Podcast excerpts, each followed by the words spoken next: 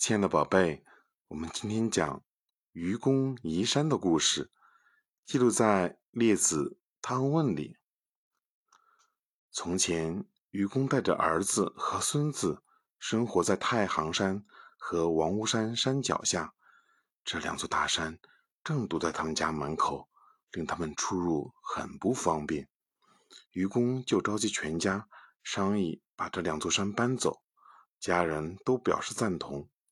说干就干，愚公率领一帮儿孙，凿石块的凿石块，挖土方的挖土方，挑担子的挑担子，把山上挖下来的土石一担担运到渤海里。由于路途遥远，他们一年才能往返一次，虽然很累，但他们没有一个人提出放弃。邻居家刚换过牙齿的小孩。也蹦蹦跳跳的跑来帮忙。智叟住在不远处，听说了这件事后，就跑来劝愚公别干傻事。山这么大，你要挖到何年何月呀？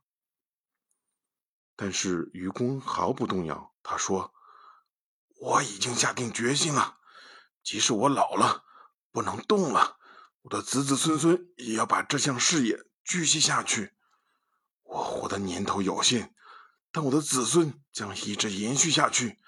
山在那里不会变高变大，我们总有一天能把它搬完的。智叟被说得哑口无言。天上的玉皇大帝被愚公的精神感动了，于是派出天神把这两座大山搬走了。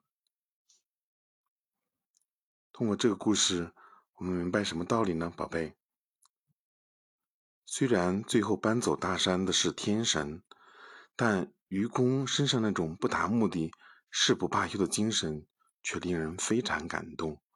生活当中呢，如果我们每个人都具备愚公这样精神，还愁什么事做不成呢？